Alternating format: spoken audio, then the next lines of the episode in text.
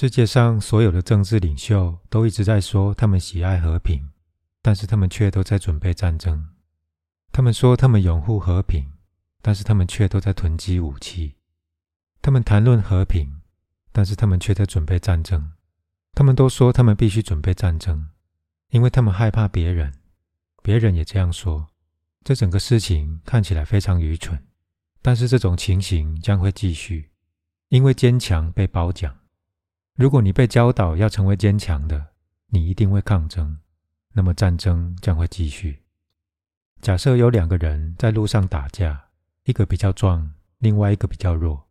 那个弱者被打倒在地上，而那个强者坐在他的胸口上。你会赏识谁？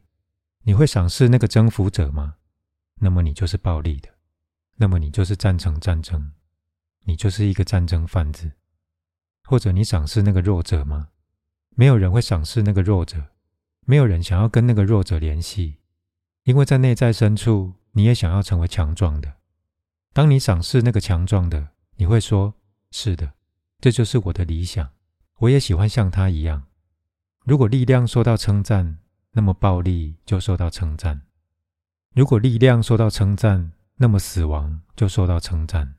因为所有的力量都倾向于去杀，杀别人，同时也杀你自己。力量既是谋杀的，也是自杀的。注意看你们所谓勇敢的人，你将会发现，在内在深处，其实他们是害怕的。他们只是在他们自己的周围创造出一个铁甲。勇敢并不是无惧，它只是被保护的很好、被护卫的很好、被武装的很好的恐惧。当恐惧消失，你就变得无惧。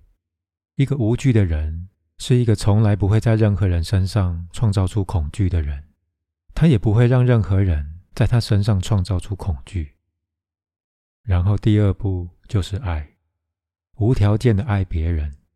如果在你的头脑里面具有某些条件，那么你将永远无法爱。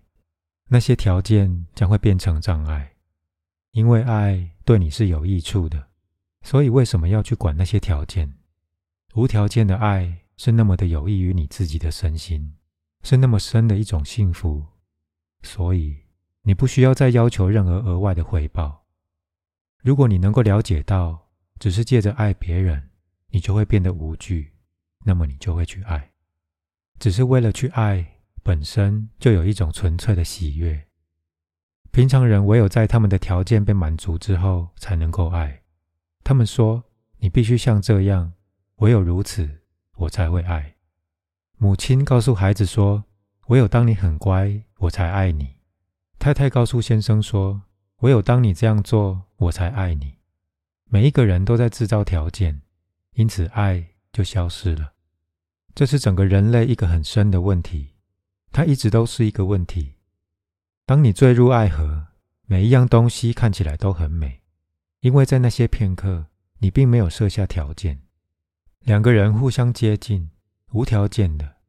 一旦他们的关系固定下来，一旦他们开始将对方视为理所当然，那么条件就被加上去了。你必须像这样，你必须像那样，唯有如此，我才爱。好像爱是一种交易一样，你并不是由你那充满的心来爱，你在讨价还价，你想要别人为你做些什么，唯有如此，你才爱。人们总是说对方不爱我，他们不曾说我不爱对方。爱变成了一种要求，对方不爱我。这种情况之所以会浮现，是因为在你的成长过程中，你没有让爱发生。整个人类都在其他事情上被训练，但是却没有被训练爱。我们被训练去杀人，有军队存在，经过好几年的训练去杀人。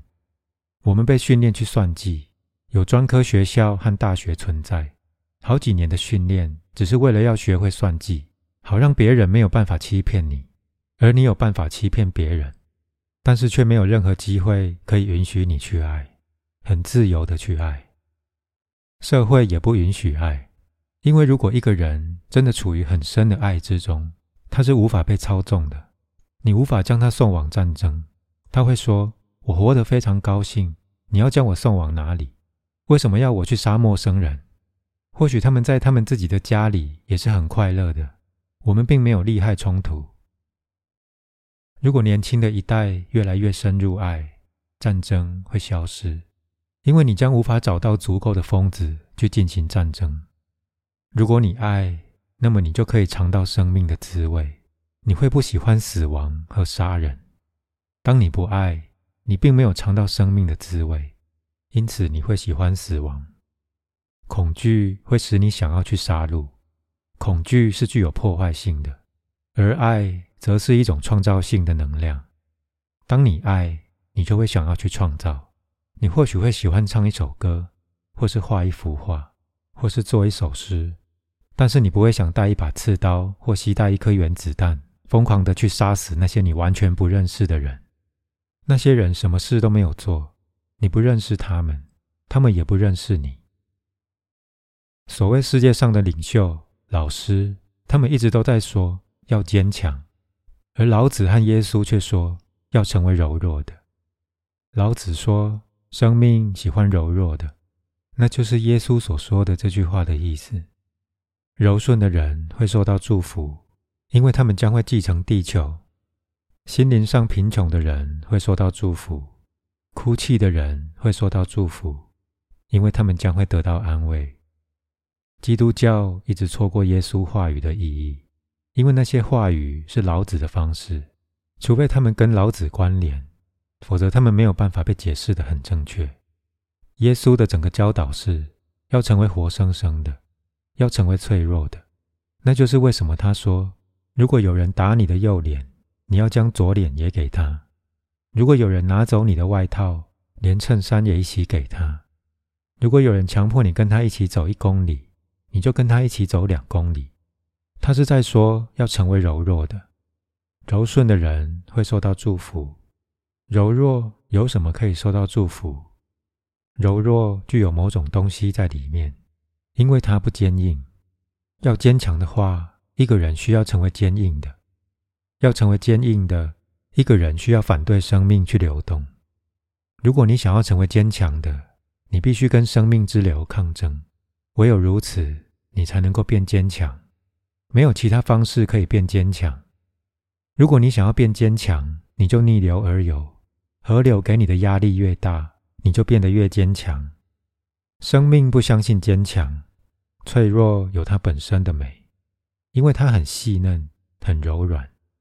暴风雨来临，坚强的大树会被吹倒，但是小棵植物只会弯曲。然后当暴风雨经过，他们就再度微笑和开花。事实上，暴风雨反而使他们变得更新鲜。它带走了他们的灰尘，就这样而已。他们变得更活生生、更年轻、更新鲜。暴风雨帮他们洗了一个好澡。年老的树木非常坚强，他们倒了，因为他们抗拒，他们不弯曲，他们自我很强，成为柔弱的。跟着生命的河流流动，不论它流到哪里，你就跟着它流。跟着生命的河流流动。如果河流说“跟我一起流一公里”，你就跟着它流两公里。如果河流带走你的外套，你就将你的衬衫也一起给他。如果河流打了你的右脸，你就将左脸也给他。柔弱有它本身的美，那个美属于优雅。那个美属于非暴力，那个美属于爱和宽恕，那个美属于没有冲突。除非老子被了解的很好，人类开始去感觉老子，否则人类无法生活在和平之中。老子说，当一个人被生下来的时候，他是柔弱的；死的时候，他是坚硬的。所以，这个必须变成你生活的一部分。保持柔软、柔嫩、脆弱。脆弱这个名词似乎是遭到谴责的，但脆弱是什么？一朵花是脆弱的，花朵旁边的那一块石头非常坚强。你喜欢像一块石头吗？或者你喜欢像一朵花？花是脆弱的，记住，非常脆弱。只要吹来一阵稍微强一点的风，那朵花就完蛋了。花瓣就会掉落到地上。一朵花是一项奇迹，花朵那么脆弱，那么柔软，它怎么还能够存在？那真的是一项奇迹。你会喜欢像一朵花吗？如果你问这个问题，在内在深处，你的自我将会说：要像一块石头。即使你坚持要像一朵花，因为一块石头看起来很丑，但自我也会说：如果你想要成为一朵花，那么就成为一朵塑胶花，至少要很强壮。风没有办法打扰你，雨水没有办法摧毁你，你可以永远保存。而一朵真实的花开在早上，它对你微笑了一下，散布它的芬芳，然后就谢了。但是，一朵不真实的花，一朵塑胶花，可以永远保存，但它是不真实的。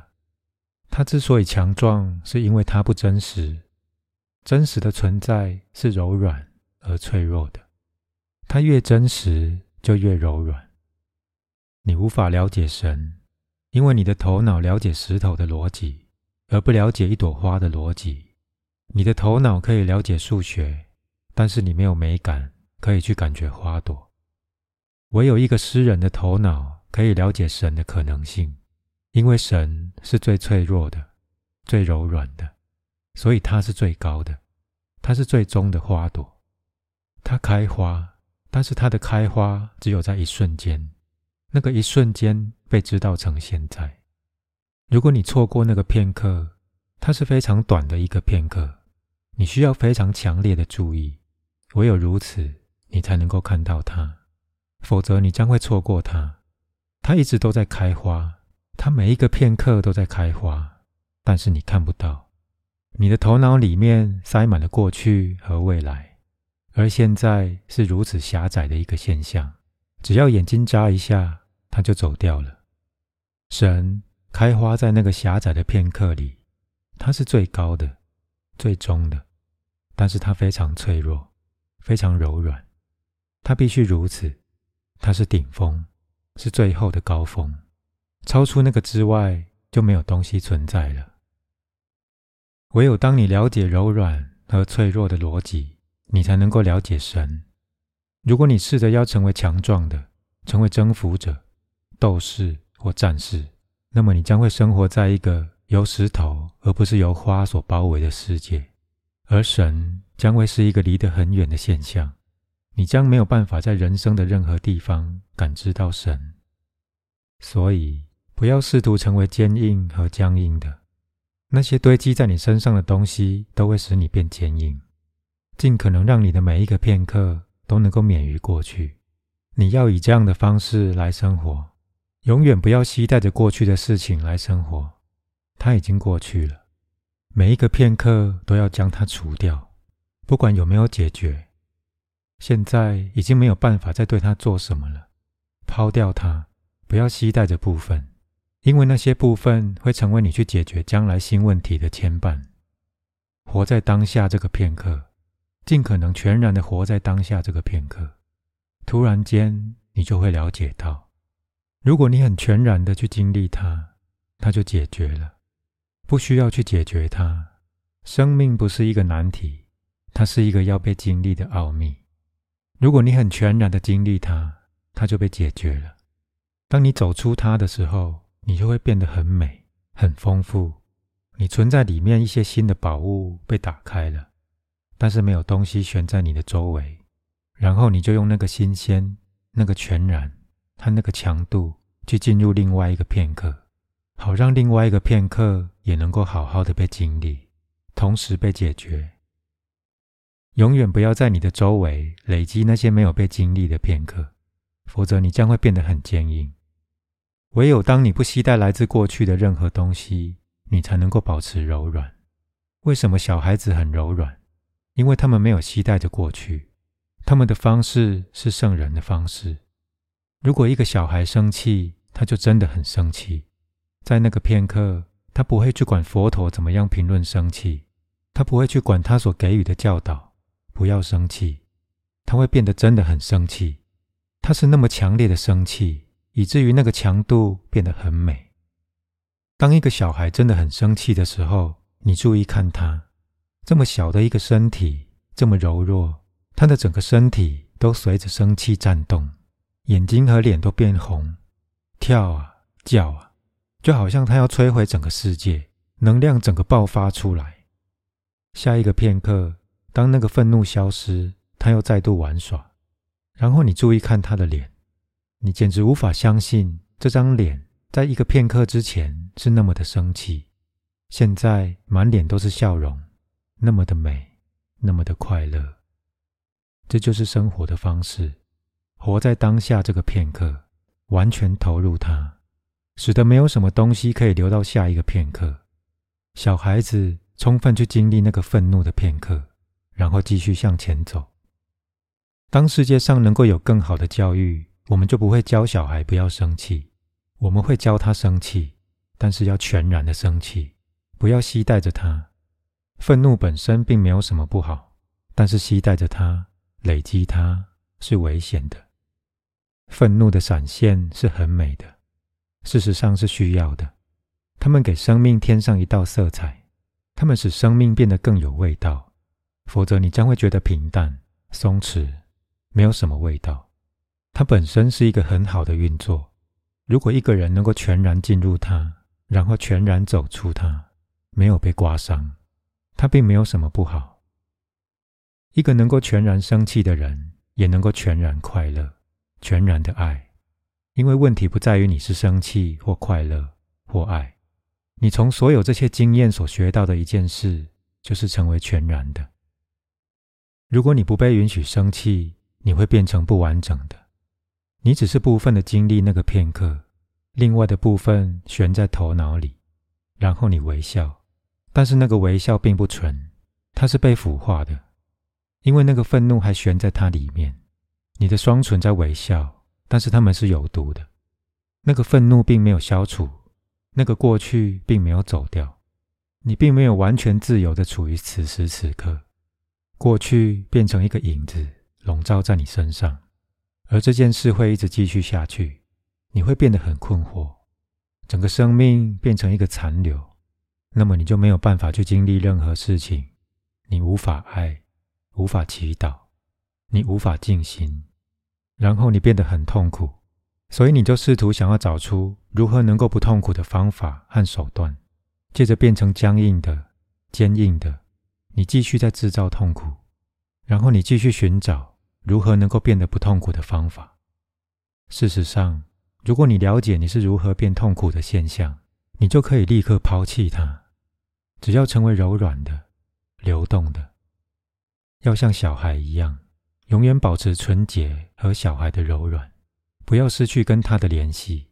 有一天，当你发现那个五十年前的小孩仍然活在你里面的时候，你将会感到很惊讶。如果你知道如何跟他联系，突然间你会再度变成一个小孩。那个小孩从来没有失去，因为那就是你的生命，并不是说那个小孩死掉，然后你变年轻。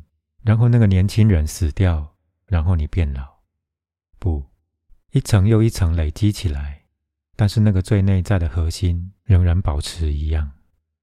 那个你当初被生下来的婴儿仍然在你里面，有很多层在它周围累积起来。如果你穿越过那些层，突然间那个小孩就会在你里面爆发开来。这个爆发也就是狂喜。耶稣说。除非你变成像小孩一样，否则你无法进入神的王国。他的意思就是这样：如果你穿透过你的硬壳，穿透过那些包围住你的层层围墙，突然间，那个小孩就会在你里面爆发，你就会再度以小孩天真的眼光来看世界。那么就有神。神并不是一个非常哲学化的观念，他就是透过小孩的眼光来看的这个世界。当你透过小孩的眼睛来看这个同样的世界，这些花朵、这些树木、这个天空，还有你，同样的这个世界突然变成具有一种新的神圣品质，只需要一颗纯洁的心、柔软的心。神并没有不见了，是你不见了；神并没有不在，是你不在。有人问奥修说。当我们静心的时候，突然间就有无数的思想产生。平常那些思想不会升起，但是当我们静心的时候，他们就浮现了。它为什么会发生？因为不完全的经验。当你静心的时候，你是不被占据的，所以那些未完成的经验都会跳出来。当你不是在静心的时候，你是被占据的，你是那么的被占据，以至于虽然他们都围绕在你的周围，但是从来没有变成你注意的焦点。当你在静心的时候，他们都会试图要吸引你的注意，他们是你过去的鬼魂。这个愤怒就在那里，这个爱就在那里，这个欲望就在那里，而你要很全然的去经历每一个片刻。带着觉知去经历它，好让那些过去不会再继续被你期待着。这是很容易的，只需要一些觉知，其他不需要。不要生活在昏睡当中，不要生活的像个机器人一样，要更有意识一点。然后你就能够看，然后你将会变得像小孩一样柔软，像植物的新芽一样柔嫩。这个品质可以被带到死亡的那个片刻，直到死亡的最后那个片刻，你仍然保持是柔软的。如果你能够保持柔软，保持年轻、新鲜，那么死亡发生，但是它并不会发生在你身上，因为你携带着生命在你里面，所以死亡不可能发生。只有那些已经死的人会死，那些一直保持活生生的人。他们看着死亡在发生，身体死掉，头脑死掉，但是他们不会死，他们停留在它的外面，他们是超越的。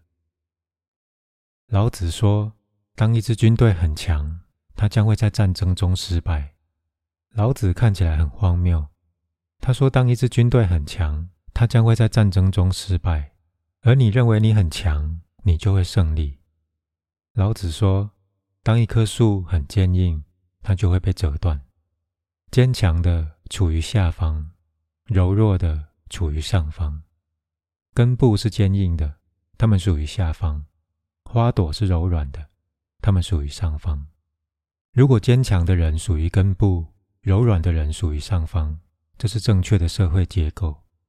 诗人和画家必须属于上方，圣人和贤人必须站在最高峰。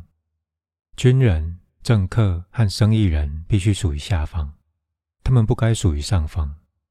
目前整个世界都倒了过来，因为坚强的人试图要爬到上方，他就好像根部变成了政客，他们试图要爬到树木的顶端，同时他们试图要将花朵逼到根部，逼到地下。老子跟他的门徒们有一次来到了一座森林。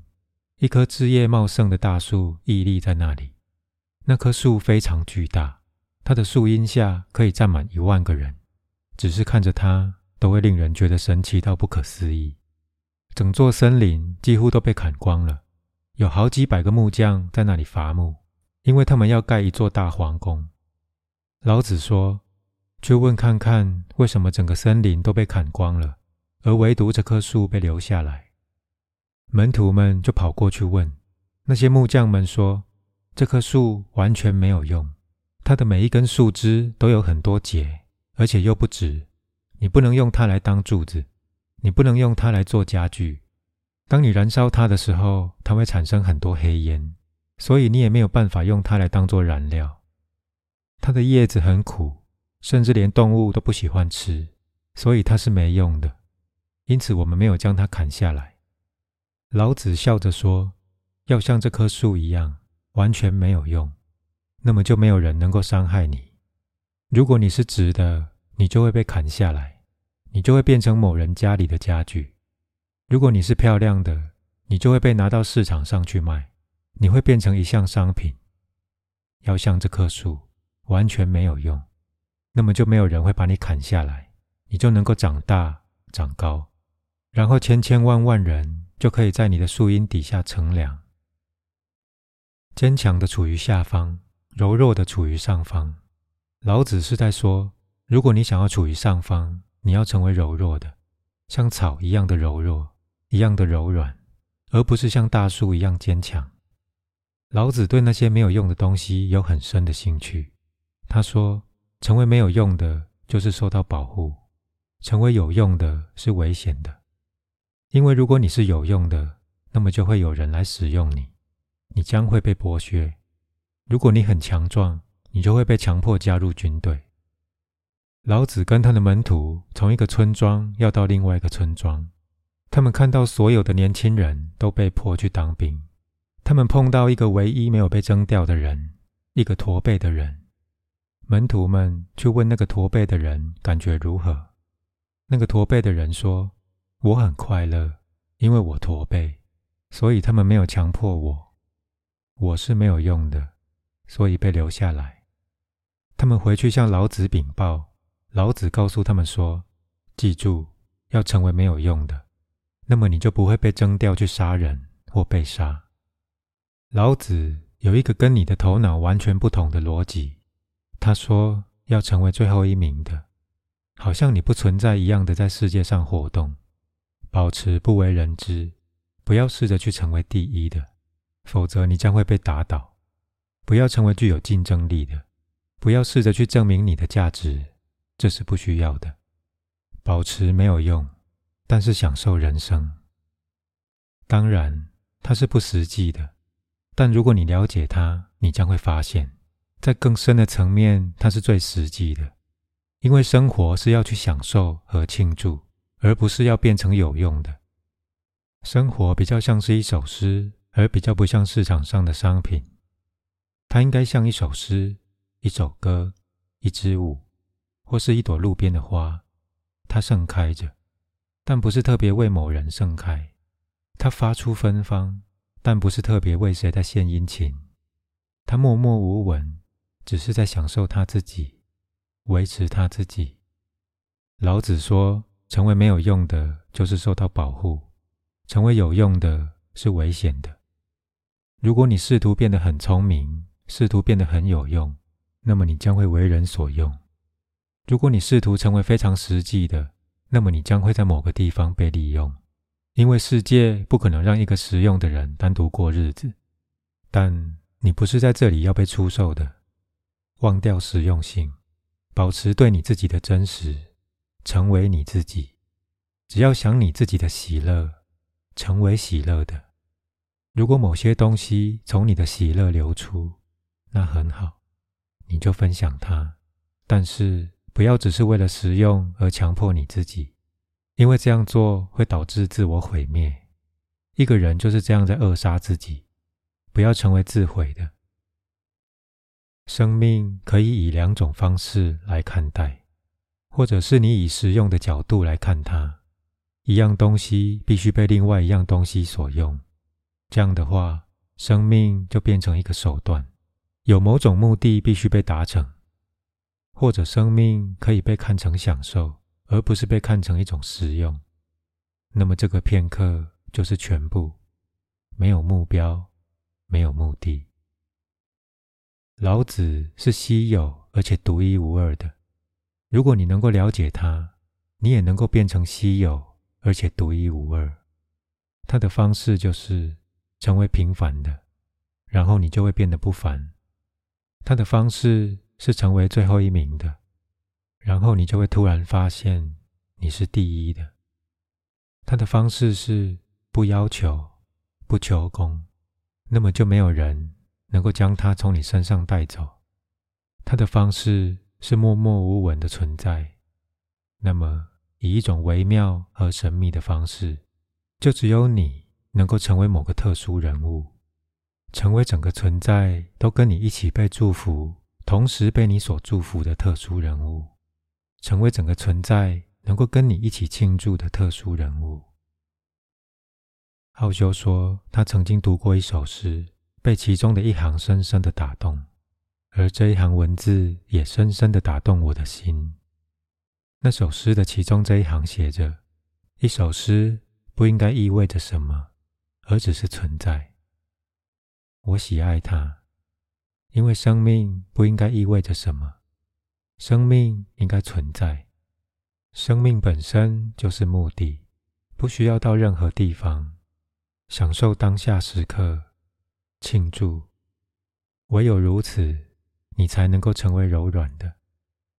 如果你试图成为有用的，你就会变得很硬；如果你试图达成什么，你将会变得很硬；如果你试图抗争，你将会变得很硬。臣服，成为柔软的，让生命之流带着你走，不论它要带你到什么地方，让整体的目标成为你的目标，不要追求任何私人的目标，你只要成为一部分。然后，那无限的美和优雅就会发生。试着去感觉它，看看我在说什么。它不是一个用头脑了解的问题，它不是一个理智能力的问题。感觉它，看看我在说什么，吸收它，看看我在说什么，让它跟你一起存在，让它。深入你的存在，生命不应该意味着什么。生命应该存在。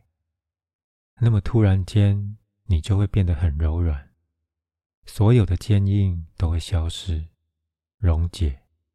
那个婴儿就重新被发现，你就再度变成一个小孩。你的眼睛就会再度变得跟小孩的眼睛一样清澈、透明。你可以看，然后这些绿色植物就会变得完全不同，小鸟的歌唱也会变得完全不同，然后整体就有一个完全不同实质的意义，不是一般的意义，而是实质的意义。一般的意义跟实用价值有关，实质的意义则跟你的快乐有关，快快乐乐的在它里面。你就会成为柔软的，跟着生命的河流走，变成那个河流。